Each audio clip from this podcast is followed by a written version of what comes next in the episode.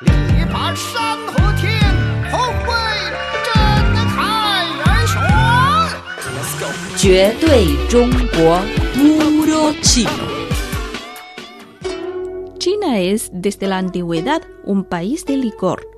Entre las inscripciones sobre caparazón de tortuga de hace más de 3.000 años, se han descifrado muchos registros relacionados con el licor, por lo que se ha convertido hoy día en algo indispensable para la vida cotidiana del pueblo chino.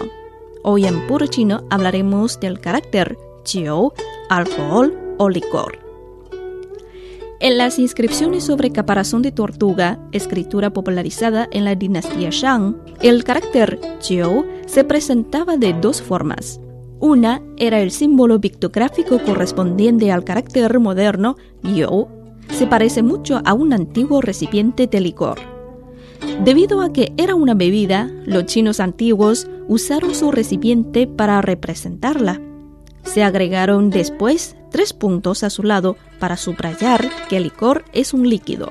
De allí, yo obtuvo un nuevo sentido, representa el intervalo comprendido entre las 5 y las 7 de la tarde, porque para los chinos antiguos ese era justamente el momento para disfrutar de la cena y el licor. En la etapa temprana de la civilización china, el licor fue considerado una sustancia sagrada y llevaba una importante función social, usándose en las solemnes ceremonias rituales.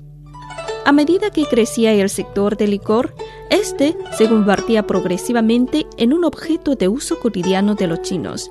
Por ejemplo, una bebida para animar la atmósfera festiva o disipar las preocupaciones, un condimento para cocinar e incluso como medicina para el tratamiento de algunas enfermedades.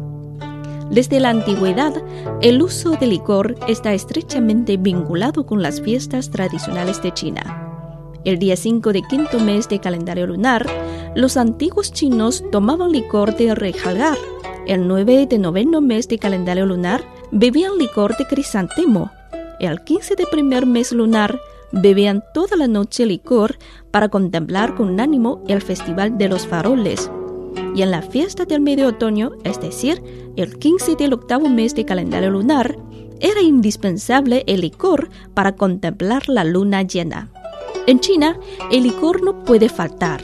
Se toma con motivo de primer mes de un niño, en los cumpleaños, para celebrar el matrimonio, los 100 días de un nacimiento, la bienvenida, la despedida, el logro de un éxito, el encuentro, la reunión familiar, las bodas, etc. Sin incluir aún los casos de visitas recíprocas, banquetes de agradecimiento y días festivos.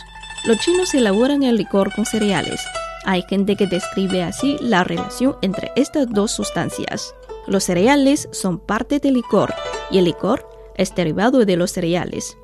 Los primeros representan la necesidad material de la vida, pero el segundo revela la demanda de los chinos por una vida espiritual enriquecida.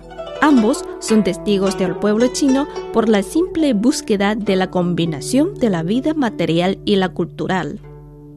Amigos, hoy en Puro Chino hemos hablado sobre el carácter Jiu licor y la cultura del licor en China. Por más información, visiten nuestras webs espanol.cri.cn o espanol.china.com. Seguimos con más China en chino.